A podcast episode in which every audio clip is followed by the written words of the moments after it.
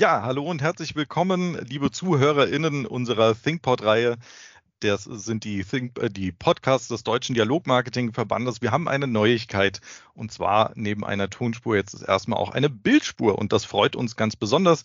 Wir wollen einfach die Möglichkeit nutzen, in diesem Kreis hier jetzt auch mal was äh, über ein Screensharing vorzustellen. Wir haben uns in unserem letzten Podcast Anfang des Monats mit dem Thema KI beschäftigt und das ist ein sehr komplexes Thema. Wir hatten auch angekündigt, dass wir das äh, fortführen wollen. Das äh, wollen wir jetzt heute an der Stelle tun und den Faden wieder aufnehmen und zwar aber insbesondere uns damit beschäftigen, was für Tools es eben im Marketingalltag gibt mit KI-Ansatz und wie die entsprechend eben äh, Marketer im Unternehmen auf dem Weg zu einer erfolgreichen One-to-One-Multi-Channel-Strategie auch unterstützen können. Und dazu hat der Nick etwas vorbereitet und deswegen würde ich dich bitten, Nick, zeig uns das doch mal. Total gern, lieber Boris. Ähm, für alle, die uns nicht so gut kennen, wir sind vor mittlerweile acht Jahren angetreten, haben gesagt, wir wollen diese Idee von One-to-One Multi-Channel, also wie man automatisiert unterschiedlichste Content an unterschiedlichste Menschen bringt, das wollten wir erforschen in diesem Think Tank.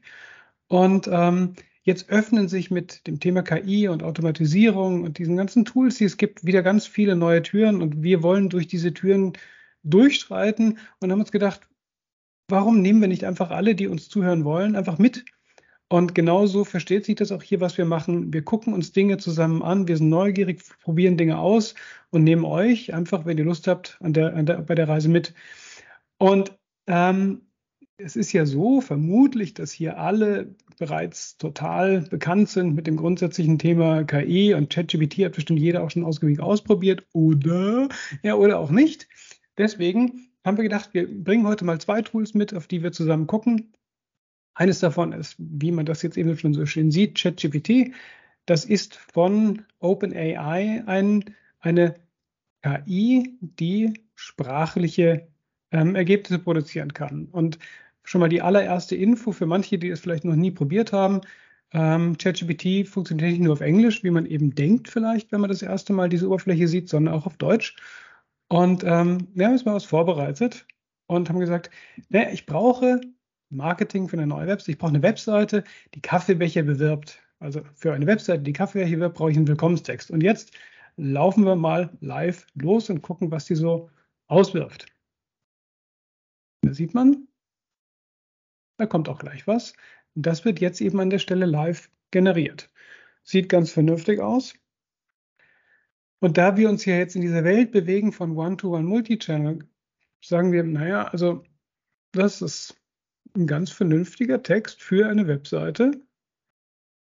Aber jetzt sind wir im Jahr 2023. Vielleicht brauchen wir nicht nur Kaffeebecher für jeden, sondern wir sagen, eigentlich brauchen wir was ganz anderes. Jetzt könnte ich zum Beispiel sagen, hm, schreibe mir diesen Text für, für Boomer um. Also eine andere Generation. Mal sehen, ob es damit klarkommt. ja, kommt klar.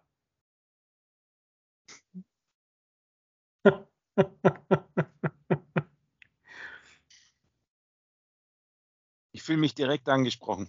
Ja.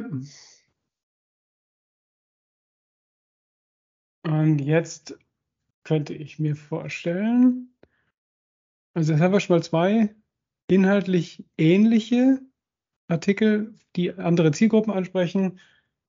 Und jetzt bitte einmal für die Generation Z.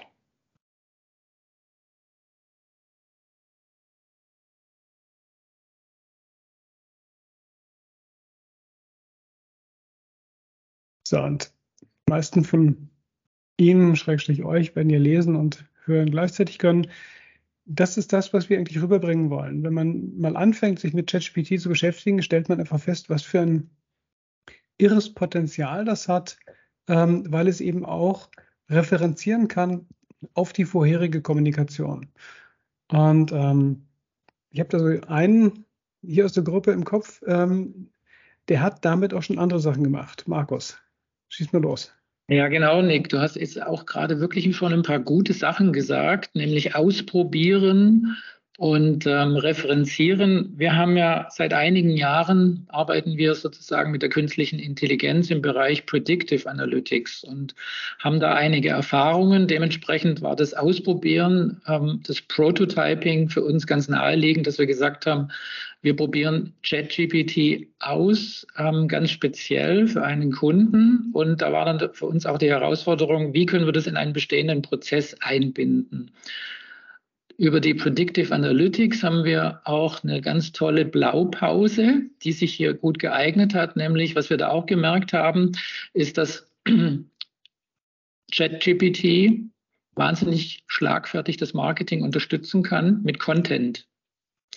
Und wichtig ist aber bei uns auch, dass wir sagen, der generierte Content muss nochmal qualifiziert werden, was auch den Kontext betrifft also sprich in seiner Bedeutung, die semantische Dimension und haben das sozusagen in den Prozess mit eingebunden, dass wir SEO-Texte für einen Kunden über ChatGPT generieren können, was also tatsächlich hier, so wie ChatGPT eingesetzt werden kann, in diesem Prozess eine verlängerte Werkbank ist und das Tool wirklich richtig gute Grundlagen bietet.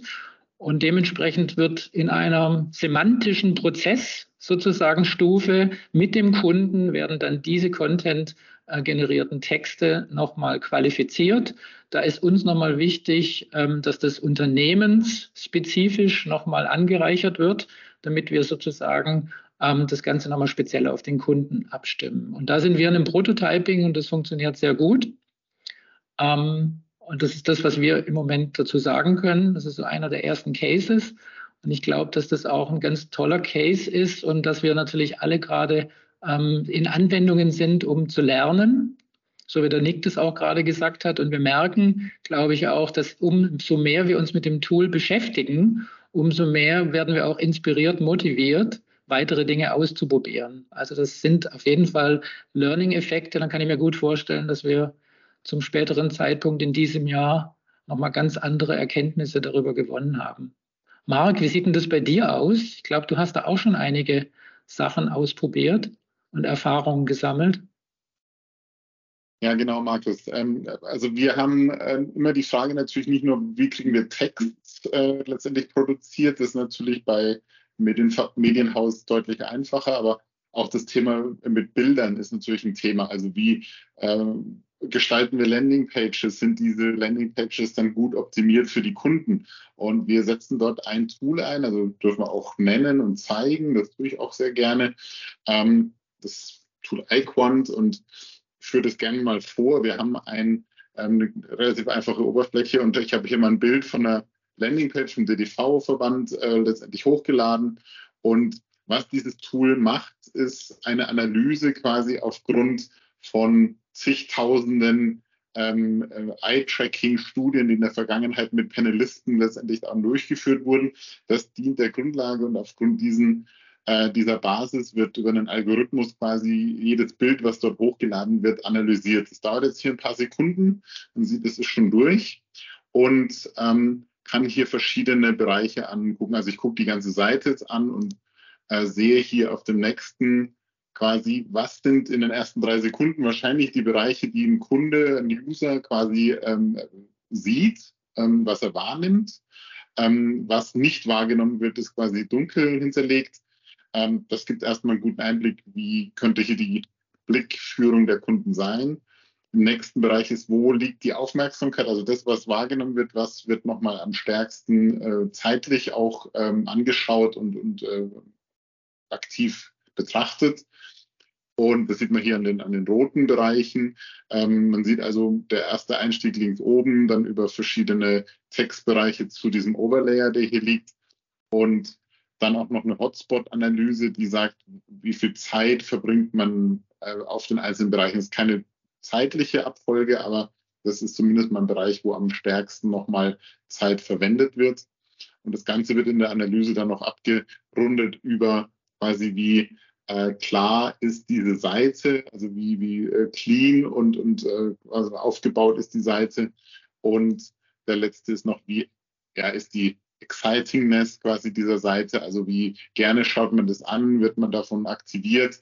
Ähm, und, und hier gibt es verschiedene Einstufungen, ähm, die man, die man nehmen kann, also von anhand von so einem ähm, Bewertungsskala von 0 bis 100 und, und daraufhin kann man optimieren. Also man kriegt relativ schnell und am Schluss eine gesammelte Übersicht ähm, in wenigen Minuten quasi, was an der Seite vielleicht noch optimierungsfähig ist, was schon gut ist, was äh, führt man den Kunden vom Blick dahin, wo man möchte.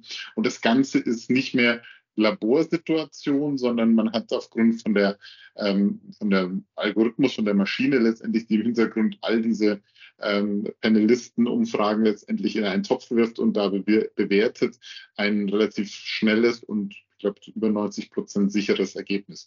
Hilft uns in der Praxis, macht das Leben relativ einfach, weil man schnell mit Visuals, mit neuen Ideen quasi in die Ecke kommt, die bewerten kann und damit ähm, das Leben im Marketing doch ein bisschen effizienter gestaltet. Genau. Finde ich, ähm, find ich super praktisch. Also für, für, alle, die das vielleicht nicht wissen, ähm, Eye-Tracking funktioniert oder funktionierte früher damit, dass man Apparate Menschen auf den Kopf gesetzt hat, die die Augen gefilmt haben und da eben die Pupillen. Und wenn man liest, dann hat man das Gefühl, man guckt die ganze Zeit, aber tatsächlich springt das Auge von Punkt zu Punkt. Das nennt man eine Fixation. Und ähm, die Anzahl der Fixationspunkte und die Dauer ähm, ist etwas, was man messen konnte. Und so wurden früher eben genau solche Heatmaps dann auch aufgebaut, basierend auf vielen verschiedenen Analysen. Das heißt, früher hat man wirklich Menschen gecastet, die dann ins Studio gegangen sind, die das Ding aufgesetzt haben, sich Seiten angeguckt haben und das von, mit vielen Leuten, mit vielen Seiten, um dann das zu bekommen, was hier dieses System innerhalb von Sekunden ausspuckt. Und jetzt gerade hier sehen wir es ja eigentlich gerade. Da ist ein Banner auf der Webseite, der rechts einen Button hat und das System sagt, hm, man guckt mehr auf die linke Seite als auf die rechte Seite. Und diese Info und sowas dann schnell als Umsetzungsimpuls zu bekommen, ist einfach phänomenal. Äh, Was ich dabei halt auch noch spannend finde, ist, dass wir überlegen, ähm, jetzt haben wir es jetzt für die Website gesehen, für eine Startzeit, aber das lässt sich ja genauso auf andere Kanäle überführen. Ich denke natürlich sofort an die E-Mail ähm, die lässt sich ja genauso ähm, beleuchten, wo, wo sind die Blickverläufe, wo sind die stärksten Elemente, wie kann ich sie in meinem Template verändern, äh, wie können ähm, Software-Tools, also E-Mail-Marketing-Software-Tools bereits diese Daten auch schon selbst verarbeiten, also ob es jetzt die, die Texte sind, die optimierten, weil das Thema, was uns ja eint, ist wirklich diese Personalisierung, diese Individualisierung in der Kommunikation anzustellen, damit ähm, die Empfänger erreicht werden, Website-Besucher sich auch wirklich angesprochen fühlen. Und ich finde, dafür ist es wirklich ein großer Baustein, ähm, um da hinzukommen. Und für alle, die sich jetzt diesen unseren Podcast angehört haben, gesagt haben, worüber reden die die ganze Zeit eigentlich? Ähm, das hier ist jetzt eben unser Podcast mit Video. Der Podcast ist weiter da, wo er immer ist. Das Video ist auf dem YouTube-Channel vom DDV.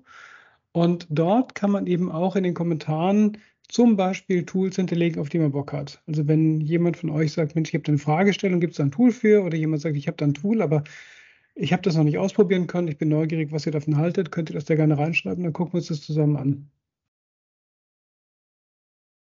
Ja, Nick, danke schön. Du hast mir jetzt eigentlich schon das, das Wrap-up äh, vorweggenommen. Vielen Dank, liebe Zuhörerinnen, Zuschauerinnen. Das dürfen wir das erste Mal jetzt sagen.